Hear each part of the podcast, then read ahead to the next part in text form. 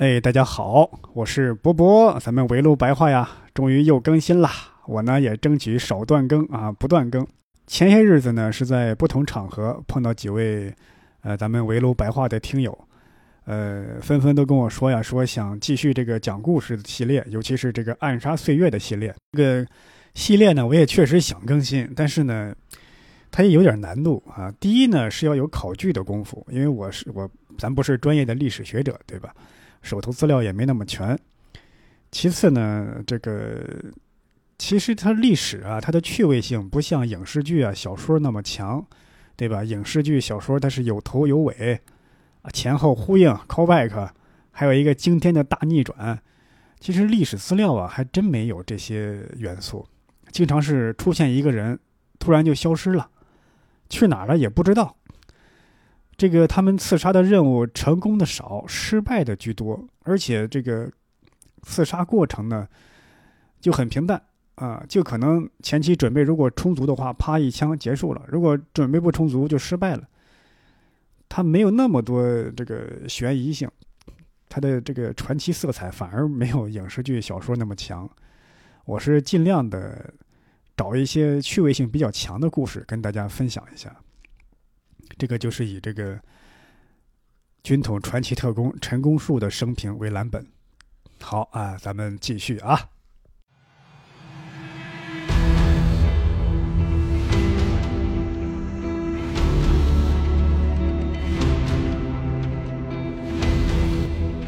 这一回呢，故事发生在民国二十三年，也就是一九三四年。这次，陈公树他们接到了上峰的命令，要求刺杀倒戈将军石有三。咱们介绍一下这个刺杀目标啊，石有三这个人，他这个人呢，就喜欢投机钻营，反复无常，对吧？什么忠诚啊、效忠啊，在他方面是不存在的。他先后多次投奔冯玉祥啊、阎锡山呀、蒋介石啊、汪精卫呀。张学良啊，还投靠过日本人，还投靠过中共，就是当时影响比较大的这个势力，他基本上都投靠过来一个遍，而且又先后背叛啊，谁赢他帮谁，谁势力大他依靠谁，所以时人称之为倒戈将军。他呢，从一九三二年就开始啊，就开始投奔日本人了，担任这个一开始担任国民政府冀北保安司令。冀北嘛，河北北部，他经常派一些散兵游勇啊，骚扰袭击中国管辖的地段。当时接到命令的时候呢，也就是刺杀他的命令的时候呢，石友三住在天津的日租界。陈公树接到命令之后呢，就准备先跟天津站的站长，也就是军统情报站的站长取得联系。咱们前面交代过，军统天津站的站长本来是王天木。但是王天木呢，他犯过一桩命案，啊，伙同他人杀人碎尸，这事儿呢，东窗事发之后还上了报纸，还被诗人改编成了一个小说，一时之间闹得满城风雨，沸沸扬扬。蒋介石闻之大怒，要把一干人犯全都处死，还要处死这个，其中就包括这个王天木。当时戴笠呀。向蒋介石求情，才保住王天木一命，啊！但是王天木呢，还是进了监狱。但是后来呢，经过北平稽查队多方侦查，说这是一个子虚乌有的假案，但是王天木还是被判了刑。那究竟怎么回事呢？也是一个历史谜团啊，无人知晓了。咱们接着说这个天津站长，那接替王天木的人呢，叫王子香。这王子香呢，有来头。他是北京协和医院的高材生，而且有这个医生的营业执照，时年三十二岁，长得是眉清目秀，一表人才，而且为人热情爽朗，毫无城府。陈公树刚刚接触这人的时候，还有些怀疑，说这样质朴的人怎么进的军统？仔细一聊，明白了，这人呢单身，在天津没有家室，便于行动和隐蔽，对吧？人家有正经职业。也是戴老板有心了，要招募各行各业的人才加入军统。王子香的家呢，就是他的诊所，也能拿来做掩护。家里好多瓶瓶罐罐。陈公树一看这些药罐，就把话题啊转到毒药上面去了，说有没有一种毒药，无色无味，微量，水溶，对吧？放在汤里、茶里、饮料里边，马上能溶解，不留残渣，喝下去立马就死。说完，陈公树自己都乐了，说哪有这样的毒药去？王子香听完，略一思索，说：“还真有一种药啊，比较接近这个标准，唯一的缺点就是有一点苦杏仁的味道，啊，等自己回去试一试。”陈公树趁机说：“那可太好了啊！如果你试验成功了啊，可以给我一瓶。啊，今天咱们知道啊，这就是侦探小说中经常出现的氰化物，十八世纪末就已经被人发现了。”在当时的西方特务机关已经是比较常见的毒药了，可惜当年陈公树啊，他条件有限，接触不到。那个时候他也没看过《名侦探柯南》和《阿加莎·克里斯蒂》，这其实是侦探小说里边啊常见的杀人良药。哎，没过几天呢，王子香就配好了一瓶，给了陈公树。配完毒药之后呢，就开始预备行动了。陈公树呢，先派人去观察了一下石有三的住处，没几天就打听到了。石有三的住宅呢，在天津的日租界，那条街呢叫秋田街。我呢，我是在网上搜了一下啊，还没有秋田街啊，倒是日租界有一个历史上叫秋山街的地方，就是在现在的天津和平区的锦州道。我还搜了一下天津的名人故居，说是石友三啊，住在和平区成都道九十三号。啊，民国时期叫伦敦道，它属于英租界。我想可能就是这个石友三啊，狡兔三窟，对英租界啊、日租界各有一套自己的住宅，对吧？方便他隐蔽。他这人呢，平时的活动范围啊，就不会超过租界，啊，他不敢去中国人的地方。石家在秋山街这条街的东头啊，深宅大院，而且这一天到晚啊，街上都是冷冷清清的，比较背，连这个叫卖的小贩儿都很少。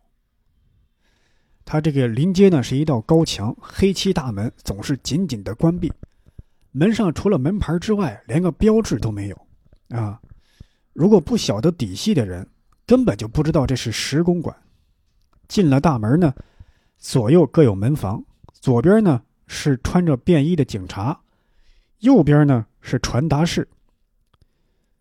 再往里走呢是一个二门，二门以里呢是东房三间，有两个日本宪兵；西房三间有五个侍从的人员，就是五个侍卫。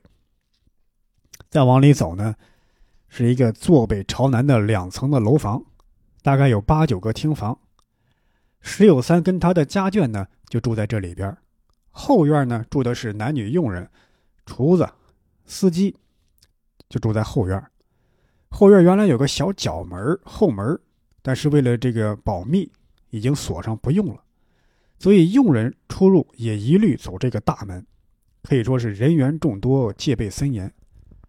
而石有三本人呢，他平时深居简出啊，很少出门，平时来看他的客人也不多，每逢出门啊。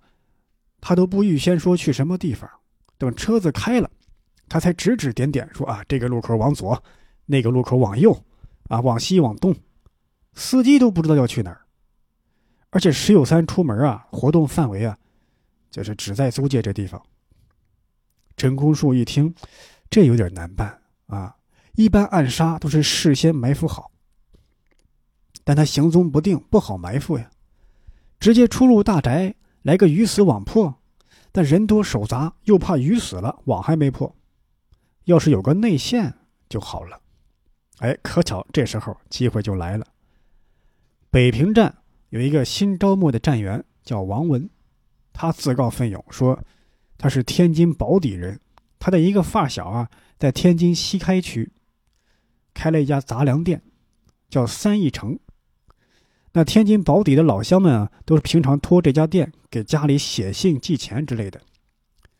其中就有一名石有三的侍卫，王文觉得这是一条线索，看能否说动这名侍卫加入到这次行动当中。陈公树当即采纳说：“可以，要不你多跑一跑天津，探探路吧。”没过几天，王文就回来了，说这个工作进展的非常顺利。这个侍卫呢叫鲜红霞，是当年参军时期的战友，啊，是一名识大体的好汉，愿意加入刺杀的队伍当中去。不仅如此呢，鲜红霞还说动了另外一名侍卫，这人呢叫史大川，对石有三的所作所为呢也看不惯，啊，而且还有一些私人恩怨，因为最近要请长假。石有三不准，还将其当众臭骂一顿，对史大川呢颇有怨言。他跟鲜红霞呀关系最好，找他呢撒了一些闷气。鲜红霞趁机加以诱导，哎，也被说动了。现在五名侍卫已经有两名被转化为内线了。鲜红霞、史大川他们两个人呢还商量了一下怎么动手，但是商量半天也没有一个主意，因为石有三身边啊还有一个姓贺的参谋。啊，是他的心腹，这人眼光锐利，机敏狡猾，很不好对付。如果在院里动手啊，即使得手也不方便逃跑；要是在外面就好了。但是石有三这人呢，出门没个准信儿，可能明天，也可能几个礼拜之后。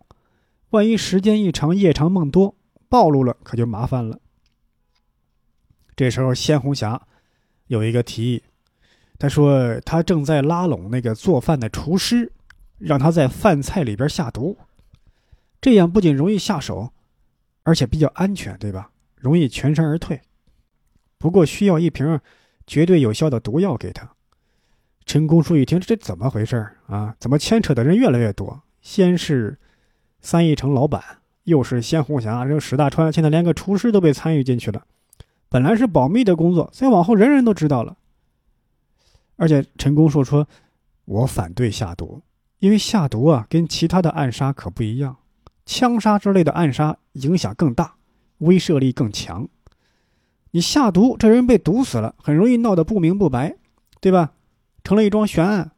万一你把他毒死之后，对方呢，为了减小他的影响力，就说是病死的，自然死亡也行，这样震慑不住敌人呢。王文说：“哎呦，我的陈站长，哎，你这是忽略了实际行动的难度啊。”啊，哪有那么多好机会给你去开枪暗杀呀？只要能达成目的，管他怎么死的呢？眼下只要一瓶毒药就行。陈公树一听，也确实如此，没有别的办法，就去找王子香商量制毒的事情。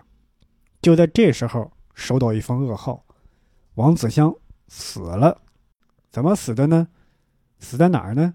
他就死在自家的诊所里。据说。他这个身边啊，还放着一个针筒、一瓶药剂。听说这个王子香，他平时制毒的时候啊，总喜欢以身试毒，拿自己当实验对象。那这次死亡很可能就是实验失误、毒发身亡，但也保不齐是有人暗害，也是一个历史谜团，说不清楚。啊，这也是历史开的一个玩笑。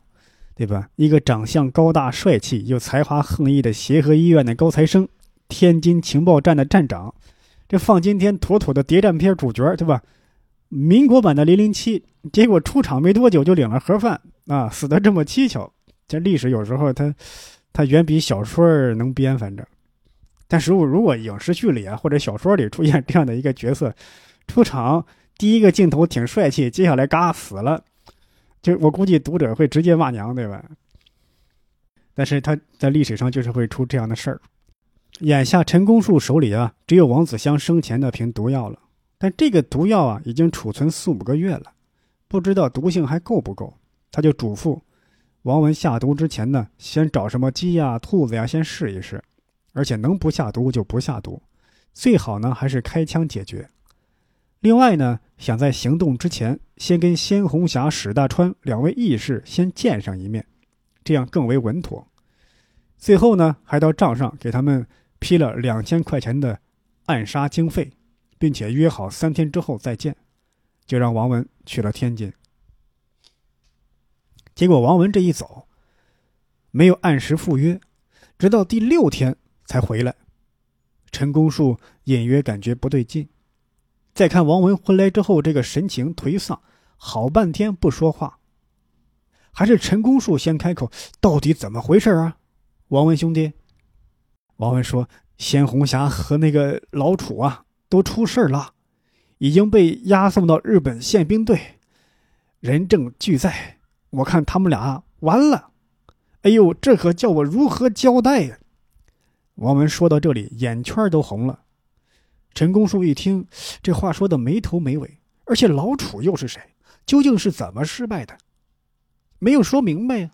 再一看王文，双目深陷，疲惫不堪，就劝他：“王文兄弟，要不你先去洗个澡，休息休息再说，把这个脑子这些事儿啊先过一遍，想清楚了再说。”王文说：“不行，咱们先说完，我再休息不迟。”陈公树啊，赶紧给他递烟递茶，但是王文是既不抽烟也不喝茶，自己倒了一杯白开水，这才开口。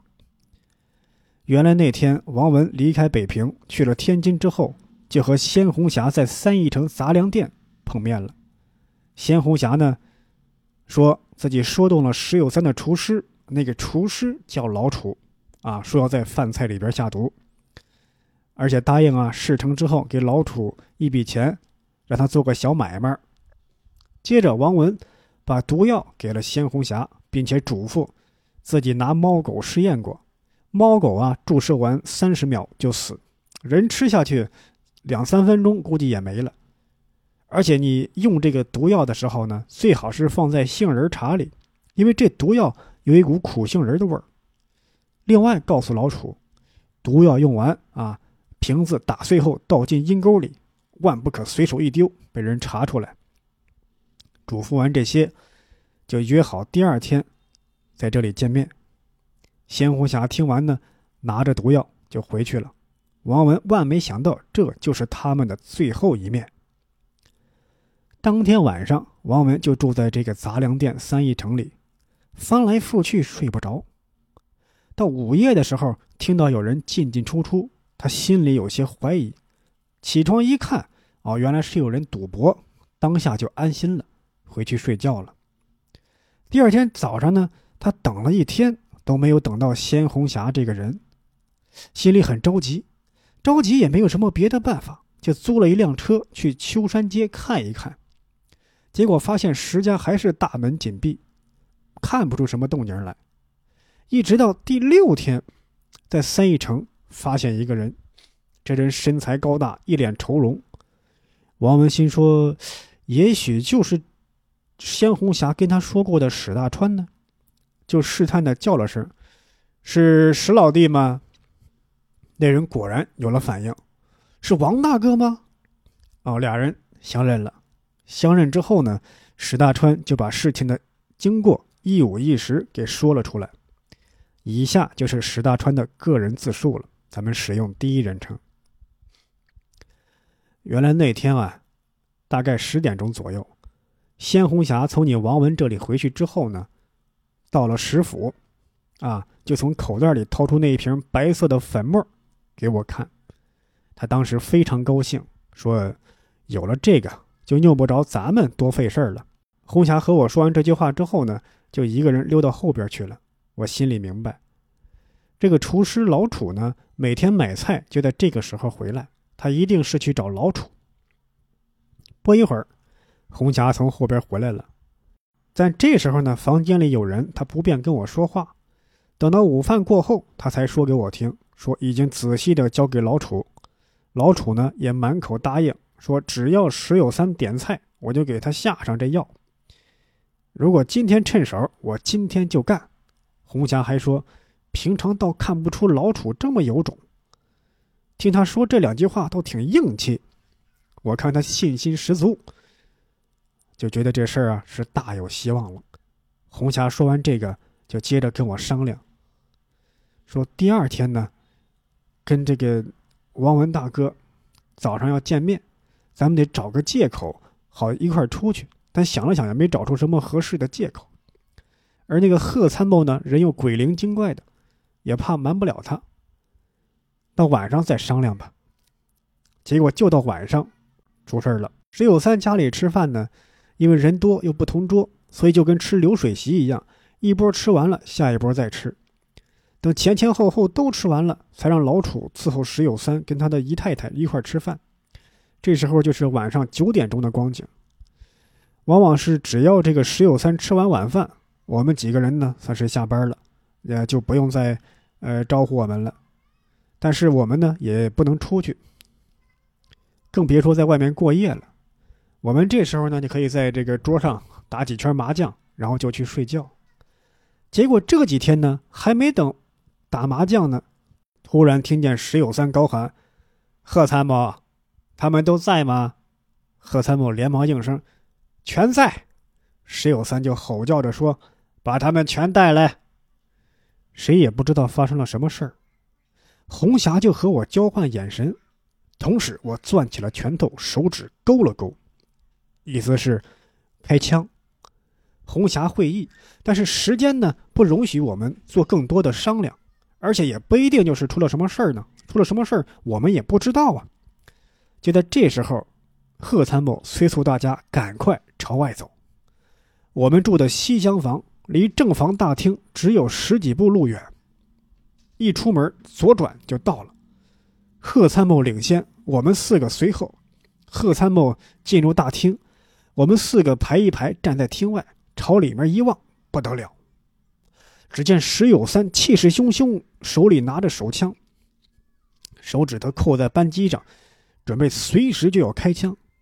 而这个厨师老楚呢，跪在地上直打哆嗦，说是跪着，其实已经吓得像是一团烂泥了。石有三嘴里大骂不休，右手拿着枪，不断的敲打着老楚的脑袋，一边用脚呢踢这个椅子背，一边又抬起枪管指着我们。对老楚说：“你给我说实话啊！他们都在这儿，到底是谁？马上给我指出来！要是有半句瞎话，我就毙了你！”只见老楚抬起头来，朝着我们几个望了望，像是要指认。但是他手还没有举起来的时候呢，我就发现红霞呢，手呢往后伸，准备去摸他别在腰里的手枪。但只可惜他犹豫了一下，而且动作又不够快，被贺参谋给发现了。他飞起一脚踢向红霞，说：“你想干什么？”接着对我一努嘴：“你们还不赶快下了他的枪！”石有三看在眼里，青筋暴露，气得发疯，先撇下老楚不理，窜前两步，拿枪指着红霞：“你这个小兔崽子，想要我的命？好，你看我怎么收拾你！”一边叫嚷，一边冲着贺参谋说。你们还不把他捆起来？当时我的脸色一定很不对劲，多亏廊檐底下灯光不亮，才遮掩过去。刚才这幅光景看了实在心痛，我脑子里也转过，身上既然有枪，就应该拔出来，毙了这个姓石的王八蛋。可是又一想，在这个节骨眼上，除了冷不防给他来个趁机不备之外，如果拔出枪来，在众目睽睽、存有戒心的情况下，恐怕也未必能顺利的一击而中。如此一来，不但杀不了石某，救不了红霞，反而又白白搭上一条性命。相信红霞绝不会把我供出来，所以我想，不如忍痛一时，也许还有机会。我正在发怔，石有三直喊：“把红霞捆起来！”贺参谋已经从窗子上撕下一条长长的窗帘，拿在手里。对我说道：“这种事儿都是自找的，谁也顾不了谁，你还不赶快行动？还正在那里干什么？”我心里吃惊，情势所迫，又不能站在一旁不动，可是良心上又怎么能够下得了手？这个时候，赵崔两名副官一边一个反扭着红霞的双手，贺参谋叫我和他一起动手，把红霞捆了个结实。红霞不愧是条汉子。他破口大骂，两脚乱踢，我的大腿上也连挨了好几脚。石有三转过身去，用脚尖踢老楚，又用手枪点着红霞，对老楚说：“你抬起头来看看，把毒药拿给你的是不是他？除了这小子以外，你说出来还有谁？”老楚吃力的抬起头来，就是不敢正眼看红霞。这么一来，可就更糟了。他越不敢看。就表示越有趋势，就等于只认了一样。石有三发出残酷的冷笑，说：“哦，我明白了，你不敢看他，是你觉得对不起他，是不是？我再问你一遍，除了他，还有谁？”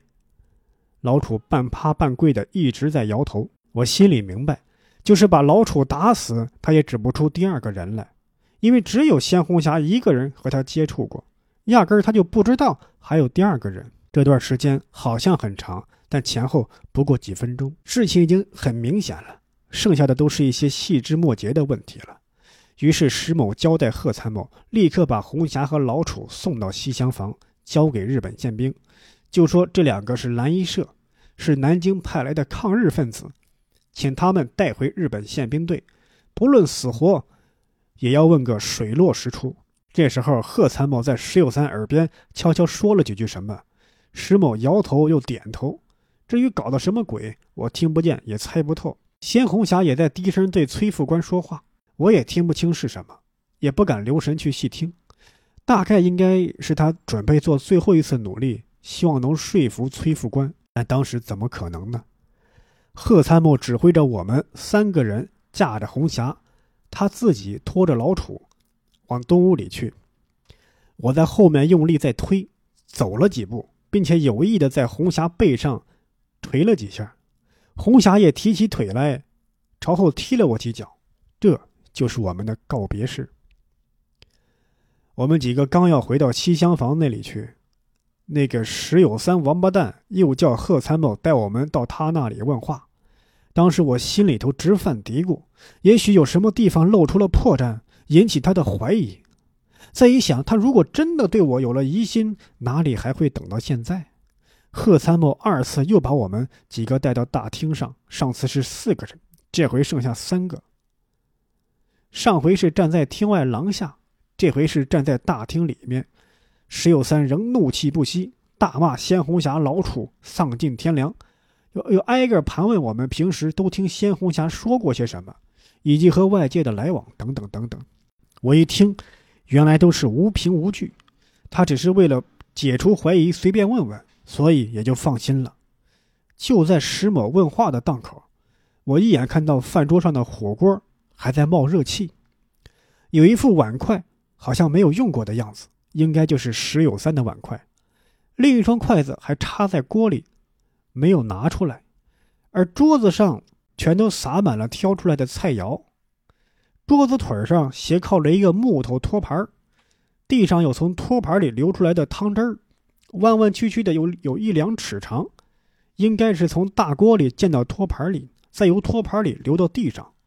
我明白了，这事儿坏就坏在这儿，应该是老楚。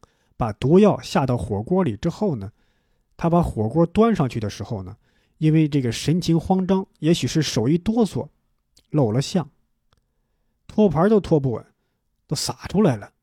那石有三又是何等机警的人，他一看情况有异，就吆喝一声，老楚就会吓得魂不附体。如果石某再来一筷子，让老楚立刻吃下去，就不问可知了。大概就是这样暴露的。石有三。大骂一通之后，又连哄带诈的讲了几句收买人心、安抚情绪的话。临了呢，又吩咐贺参谋把火锅里剩下的汤汁儿还有菜肴呢装起来，送给日本宪兵队去化验。这就是鲜红霞串通老楚下毒的证据。这就是史大川跟王文说的啊。王文又转述给陈公树，陈公树听完明白，这次刺杀石有三的行动啊是彻底失败了。只见王文又说。鲜红霞老楚被宪兵队抓走，杳无音讯。而史大川害怕事情最后暴露，也不打算再回石有三那里了。陈公树听完略一沉思，拟定了几条善后方案：第一呢，继续打探鲜红霞和老楚的消息，生则展开营救，死则从优抚恤；第二，吸纳史大川为组织成员，送去南京接受特殊训练；第三呢，把本案前后费用。总结后申请报销，之前让王文带去的两千元经费还寄存在三义城，这次干脆就发给史大川作为安抚的费用。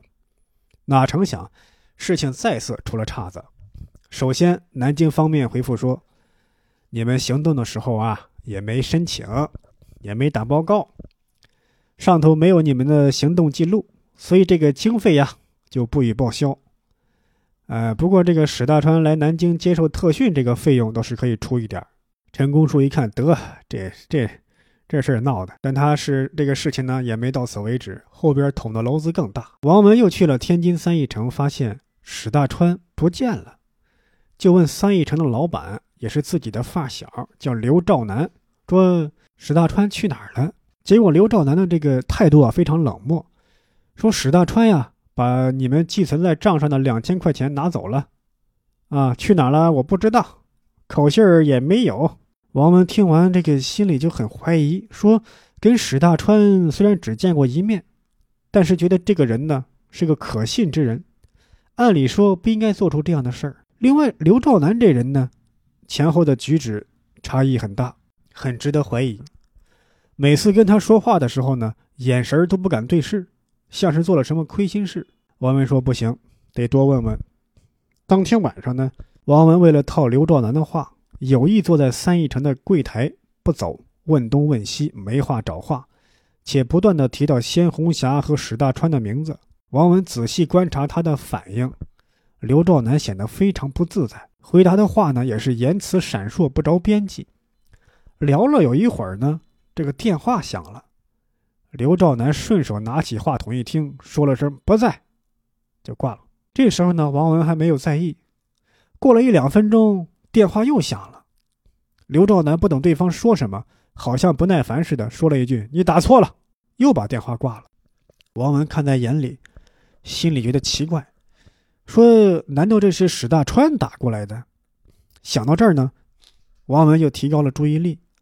当时这个电话呢，装在墙上。他们两个坐在这个柜台的两边刘兆南离电话比较近，王文呢离得比较远。这时候，王文呢把坐的这个凳子往前挪了挪，心说：如果电话再响，甭管谁打来的，先把电话抢过来再说。果然被他料中了。过了两三分钟之后，电话铃声又响了，这是十分钟之内的第三次。这次王文动作比刘兆南快，歘的一下就把电话的听筒抢到手了。只听电话里说：“喂，啊，我没有打错，你千万不要挂了。我知道你是谁啊！你既然好意通知我躲开这个祸事，又为什么不肯听我多说两句呢？”王文就模仿刘兆南的口气回答对方说：“那么你就说吧。”电话里说：“那个姓王的回来没有？他是不是带着人来的？他看我不在，有什么表示？”王文听到这里，已经明白了大半儿不等他说完，连忙向他解释说：“石老弟，你再仔细听听我的声音，我是你的王文大哥。你想想，我们怎么可能做出对不起你的事情呢？这里面一定有很深的误会。你赶快回来，我们当面说说。你再走也不会有人拦你，你说对不对？你看好不好？”这个史大川一听是王文，情感非常的激动。他在电话里说：“你就是王文吗？”好，红霞瞎了眼，交上你这个不仁不义的朋友，他为你送了命，我冒着危险来给你报信，你不但不听，反而认为我是日本人派来的奸细，还打算把我送到军部去处置。你们就是这样待人的吗？王文一听，真是冤枉透顶。这话是从何说起呢？急于想解释明白，就未加考虑，口不择言地说：“你在哪里？你要是不愿意回到店里来。”我去看你也是一样，史大川说：“你不要诓我回去，我才不会上当。我一个人干什么都活得了，你就摸摸你的良心吧。”话说到这儿，他也没有再说什么，啪的一下就把电话给挂了。王文握着听筒听了半天，心里实在委屈又感到诧异。这时候他再看一眼刘兆南，只见他面如死灰，连头都抬不起来了，心想：这八成是刘兆南搞的鬼。再一想，刘兆南这人。本性不坏，为什么突然变成这个样子？一定有个原因在。王文沉思了一会儿，想起了那天晚上看到店里有人聚众赌钱啊，也许刘兆南就在其中。也许刘兆南可能输了不少钱，不但把账上寄存的两千块钱输掉了，还把店里的钱也拉了亏空了。如果所料不差，他把史大川吓走，让又给自己说是史大川把钱带走了。就是为了吞没那笔钱，来个两无对证。王文想到这一层之后呢，就直截了当把这些话给刘兆南说了，问是这样的吗？刘兆南恼羞成怒，突然站起来，用手比划着说：“我们开的是杂粮店，不是杀人的指挥站，啊，咱们俩各不相干，请便吧，以后不必再到店里来了。”王文听到刘兆南说这两句话，肺都快气炸了，但是当场又不便发作，就闷声不响去了柜房，去找司机一块商量。他们二人商量了一回，结果就是想法子把刘兆南押回北平去审问。好好弄个水落石出。两个人呢，可惜没有带武器。这时候，这个司机陈国志就在车厢里找了一个修车的扳手，用毛巾把它包好，倒过来拿在手里边。乍一看像是一把手枪，真要用起来，砸到脑门上也能把人击晕。准备完成之后呢，王文回到房里收拾一些零碎东西，手里拿着帆布的旅行袋而这个司机呢，跟到后边。就找到柜台，向刘兆南去辞行。王文来到这个柜房，司机呢站在外面。王文对刘兆南说：“你既然不欢迎我待在你店里，也用不着等到天亮了。我这就连夜赶回北平去了。咱们既然朋友一场，什么都不提了，那就后会有期吧。”王文说完了，去和刘兆南握手，慢慢的拉着他朝外走。刘兆南也有一些不好意思。就握着王文的手送了出来。一出柜房，离这停在院子里的汽车不远。他们边走边聊，各自敷衍。走到车前，刘兆南客气地替王文拉开车门。就在一刹那，司机陈国志趁刘兆南不备，从后边用右手肘冷不丁夹住他的脖子，顺后往后一拖，左手又使劲从他腿窝下往上一提。一下子就把刘兆南提溜起来，扔到车子后座去了。扔完之后，自己再上车。王文上前方发动车子，就把刘兆南押进车里开走了。刘兆南呢，在车里呢又踢又叫。这时候，陈国志用扳手抵着他的肩膀说：“别动，再动我打死你！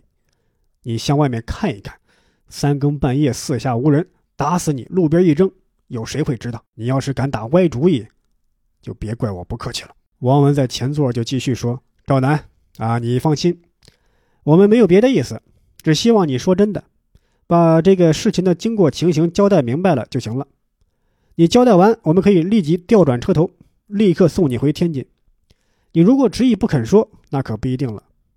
其实这事儿非常简单，但刘兆南这个人呢，别扭之极，他就是不肯说，所以才把他拖到北平。其实想想也理解。”对吧？你军统情报站，你们干的是杀人越货的勾当，那普通人哪能想到这一层呢？就能拖一会儿是一会儿呗。刘兆南被押到北平，安置在北平站最后一进院子里的一间空房子里。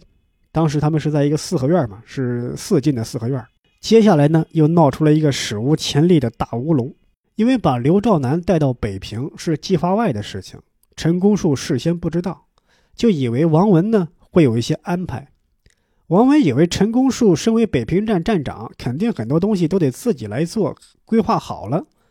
结果两个人谁都没有安排，又都以为对方有安排，就临时把刘兆南关到院子里的房间里呢，不让他出门，好吃好喝伺候着。那具体有啥用也不知道，就感觉这不是一个严密的情报机构，倒像是内部沟通不畅的皮包公司。结果有一天呢，警察找上门了。为什么呢？因为当时他们这个机构啊是在一个四合院里。当时的北平不像现在，家家户户啊都有自来水。这个四合院呢，吃水用水都是找一些卖水的上门送水。这个送水呢，跟他们混熟了，经常进进出出。刘兆南写了封书信，说自己被绑架了，让送水的这个人给带出去了。就是这种并不高明的手段，居然瞒过了整个情报站。第二天早上大概七点多钟，陈公树呢，听到院子里人声嘈杂，觉得不太对劲。就起床看了看，正好院子里走来一个陌生人，冲他问：“你姓周？”就在这一瞬间，陈公树隐约觉得不妙啊，说：“呃，我我我不姓周。”就指着旁边做佣人的房间说：“呃，姓周的在那家。”趁那人转身的瞬间，陈公树也往后院走，走到拐角处，拔腿就跑，翻墙出去找自己亲戚朋友躲了两天。躲完之后呢，就往情报站打电话，就探听一下消息。那边说：“哎呦，公树兄，可算找到你了！哎呦，前两天警察来院里查来了，还把那个受害人刘兆南给带走了。啊，刘兆南就就报警了，说他被绑架了，还勒索。陈公树说：“那那其他几个人呢？王文、白世维。”那人说：“哎呦呵，这这都在宪兵队正正接受审问呢。”陈公树说：“这这事儿告诉戴老板了吗？”对面支支吾吾没有说话，显然是告诉了，还问了一句：“你啥时候回来呀？”陈公树啪把电话挂了。回来？我不回去了。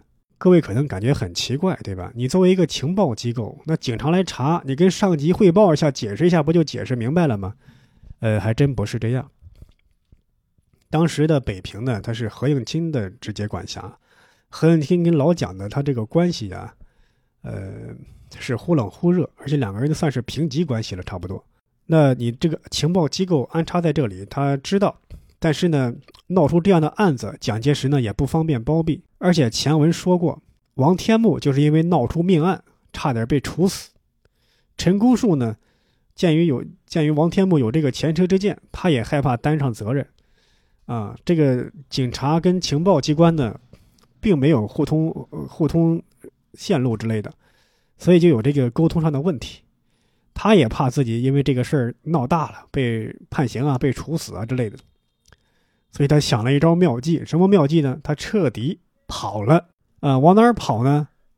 就跑到当初叫龟虽这个地方，也就是现在的呼和浩特，因为当时他哥哥。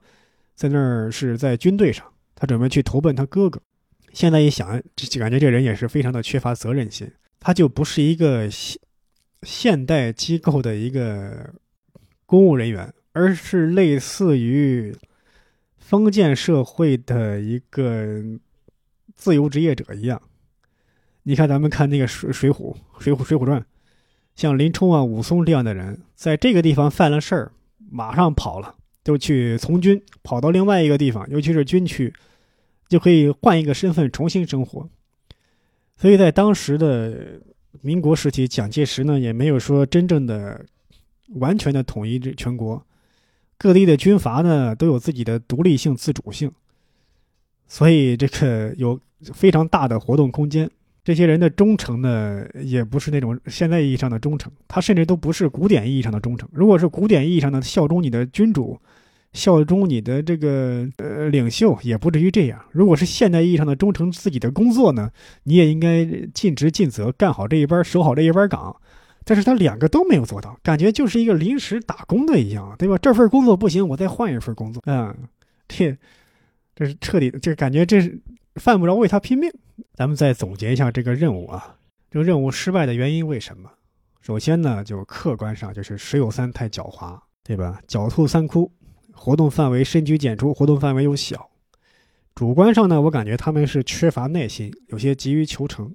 本来这个石府上已经有两个自己的内应了，呃，只要拖的时间长一点，有耐心，不怕这个事儿不成。但是他们就是有点太着急了，尤其是把执行任务的最关键的步骤。放在一个没有受过特殊训练的厨师身上。另外呢，就是知道的人太多，对吧？先是先红霞，然后史大川、老楚，包括三义城那个老板刘兆南。呃，刘兆南跟老楚本身是没有必要让他们知道的，可能。但是呢，这个拖的人越来越多，导致最终这个任务失败，而且是惨败。最后，这个北平情报站还被一锅给端了，尤其是还是被。自己人给端的，这这这让人啼笑皆非的笑话。这个书里啊，陈公树自己写的时候，他写这本书的时候已经七八十岁了，说到现在回忆起来啊，也非常的难为情啊。他这么一跑，就完把自己的工作呀、这些同仁呢，甚至包括自己家里这家眷呢，都放到脑后，弃之不顾了。当时他这个情报站啊，是有几户人家呢，就是同事白世维有家眷，他自己也有家眷。就娶妻生生生子了，就安置在这个情报站，也是用家庭作为掩护吧。这陈公树呢也很聪明啊，他这个书里啊对他家里的事儿啊几乎是一笔都没有介绍，就说自己娶妻生子了。那具体什么时候娶妻生子，自己的妻妻儿什么情况，他完全没有写。紧接下来他就是跑了嘛，去呼和浩特投奔自己的哥哥。那他怎么在呼呼和浩特跑回？北平又从北平去的上海，又是怎么后来崛起成为国民党军统的四大杀手之一呢？哎，咱们且听下回分解。好，这期就说到这里，感谢大家的收听，我们下期再见，拜拜。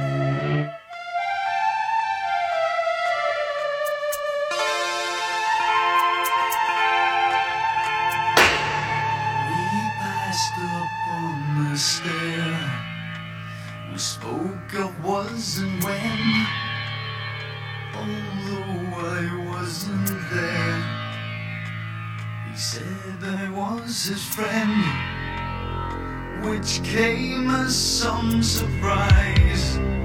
I spoke into his eyes, I thought you died alone.